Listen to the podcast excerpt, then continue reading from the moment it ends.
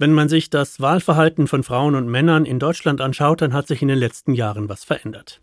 Denn junge Frauen wählen inzwischen deutlich häufiger links als Männer. Einen klaren Trend dazu gibt es seit der Bundestagswahl 2017, und zwar vor allem bei der Gruppe der jungen Wählerinnen. Zu diesem Ergebnis zumindest kommt eine Studie der Uni Köln, der zufolge junge Frauen überdurchschnittlich häufig Grün wählen, die Linke oder SPD. Details von Anja Braun aus der SWR Wissenschaftsredaktion. Grundlage der Studie ist die repräsentative Wahlstatistik der Bundestagswahlen seit 1953.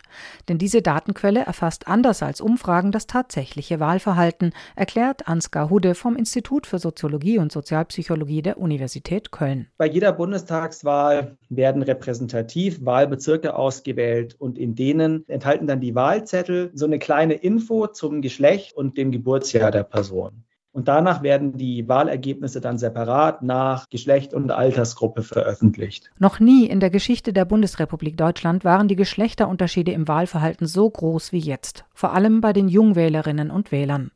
Diese Tendenz hat sich bei der Bundestagswahl 2021 noch verstärkt. Die Schere scheint zunehmend auseinanderzugehen. Der Kölner Soziologe Ansgar Hude berichtet, viele seiner Kolleginnen und Kollegen hielten das spezielle Wahlverhalten von Frauen zugunsten von linken Parteien nicht für verwunderlich. Manche halten das sozusagen fast für normal oder natürlich und sind dann eher verwundert, wenn ich ihnen sage, naja, aber bis inklusive 2013 war es eben nicht so. Die Trendumkehr im Wahlverhalten ist eindeutig. Noch in den 50er und 60er Jahren des letzten Jahrhunderts, also in der noch jungen Bundesrepublik, wählten Frauen deutlich konservativer als Männer. Das wurde gerne damit begründet, dass Frauen religiöser als Männer seien.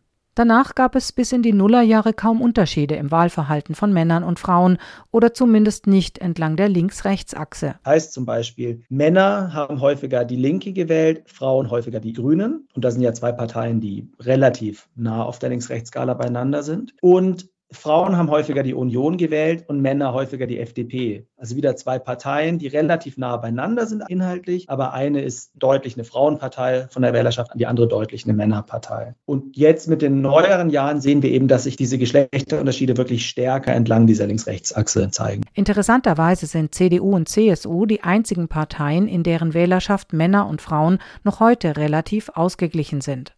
Die Stimmen der jüngeren Männer gingen in den letzten beiden Bundestagswahlen zuallererst an die FDP, gefolgt von der AfD, das aber auf sehr niedrigem Niveau.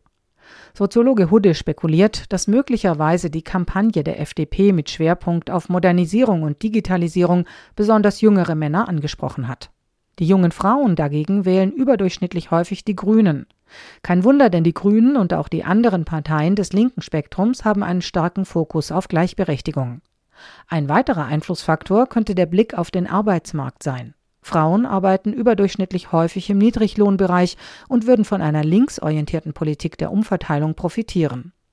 Überdurchschnittlich häufig arbeiten Frauen auch in höher gebildeten soziokulturellen Berufen, wie zum Beispiel im öffentlichen Dienst als Lehrerinnen oder als Wissenschaftlerinnen. Und auch Menschen, die in diesen Bereichen arbeiten, profitieren von einem großen Staat sozusagen. Und auch höhere Ausgaben in dem Bereich sind tendenziell von der linken Partei mehr zu erwarten, vor allem mehr als von einer wirtschaftsliberalen.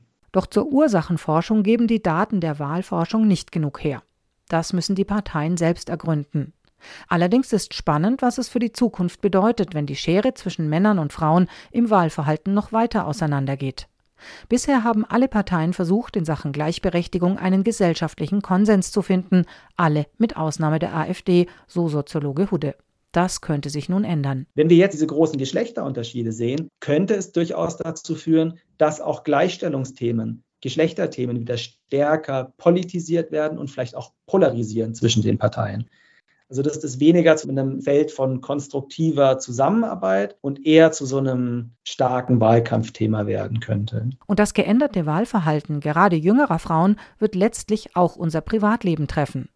Denn wenn das Geschlecht zu einer zentralen Konfliktlinie wird, dann wirbelt das vieles durcheinander. Diese Konfliktlinie zieht sich quer durch Familien, durch Paare, durch Freundeskreise. Es kann also dazu führen, dass politische Konflikte viel näher an unser Privatleben rankommen und vielleicht im Umkehrschluss auch, dass unser Privatleben viel stärker politisiert wird dadurch.